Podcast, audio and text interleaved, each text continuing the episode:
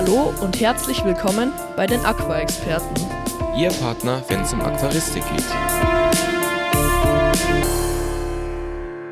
Und damit herzlich willkommen zu einer neuen Folge hier bei den Aqua-Experten. Und ein wichtiges Thema auch für jedes Aquarium sind Pflanzen, denn diese sorgen für ein Nährstoffgleichgewicht in eurem Aquarium.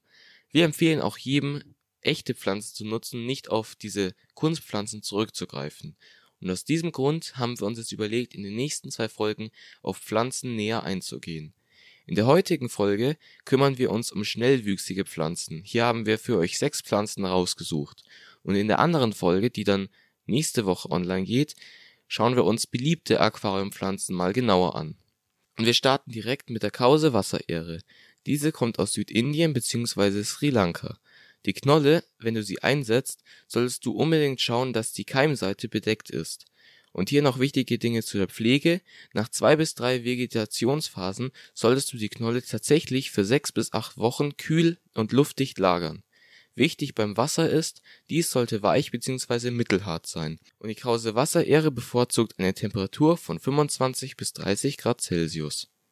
Auch noch wichtig zu wissen hierbei ist, du musst nicht aktiv CO2 in deinem Aquarium betreiben, denn die Krause Wasserehre benötigt nicht so viel CO2, dagegen braucht sie aber viel Licht, sie hat einen hohen Nährstoffbedarf, aber einen geringen Pflegeaufwand. Und schon geht's weiter mit dem Carolina Fettblatt.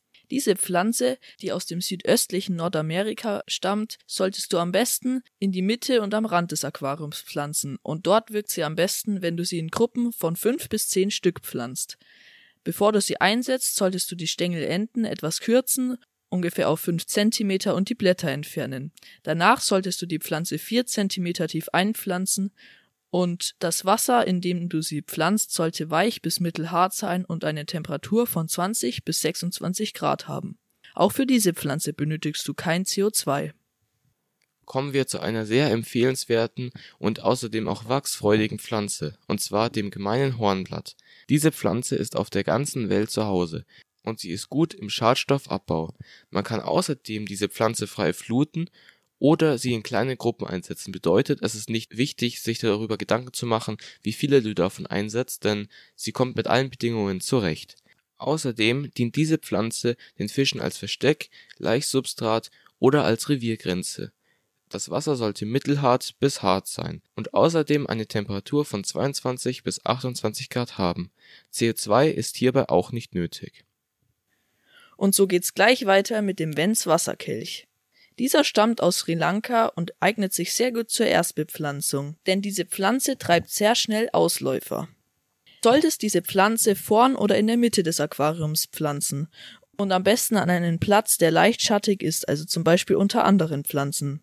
Diese Pflanze benötigt regelmäßige Wasserwechsel, außerdem einen pH-Wert von 5 bis 8 und ein weich bis mittelhartes Wasser. Die Temperatur sollte zwischen 22 und 26 Grad Celsius liegen. Was hier wichtig ist, diese Pflanze benötigt CO2. Und weiter geht's mit dem brasilianischen Wassernadel. Dieser ist in Mittel- und Südamerika beheimatet. Außerdem ist diese Pflanze besonders schnellwüchsig und dekorativ und außerdem verbessert sie durch ihre Stickstoffzehrung die Wasserqualität. Du solltest so lange Triebe kürzen und dann daneben neu einsetzen. Zur Pflege ist zu beachten, das Wasser sollte weich bis hart sein und diese Pflanze bevorzugt eine Temperatur von 20 bis 28 Grad. Hierbei ist auch kein CO2 notwendig. Unsere letzte Pflanze ist das mexikanische Eichenblatt, das wie der Name schon sagt, der Eiche ziemlich ähnlich schaut.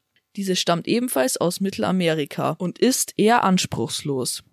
Du solltest diese Pflanze regelmäßig auslichten, danach etwas einkürzen und wieder an einem anderen Ort einpflanzen.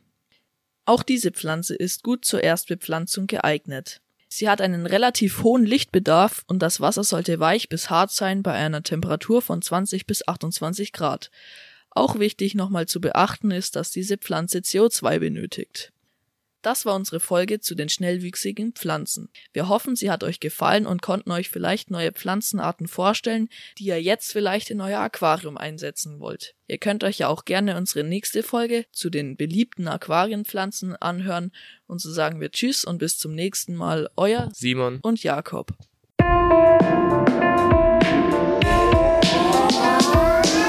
vielen Dank, dass du dir diese Podcast-Folge bis zum Ende angehört hast.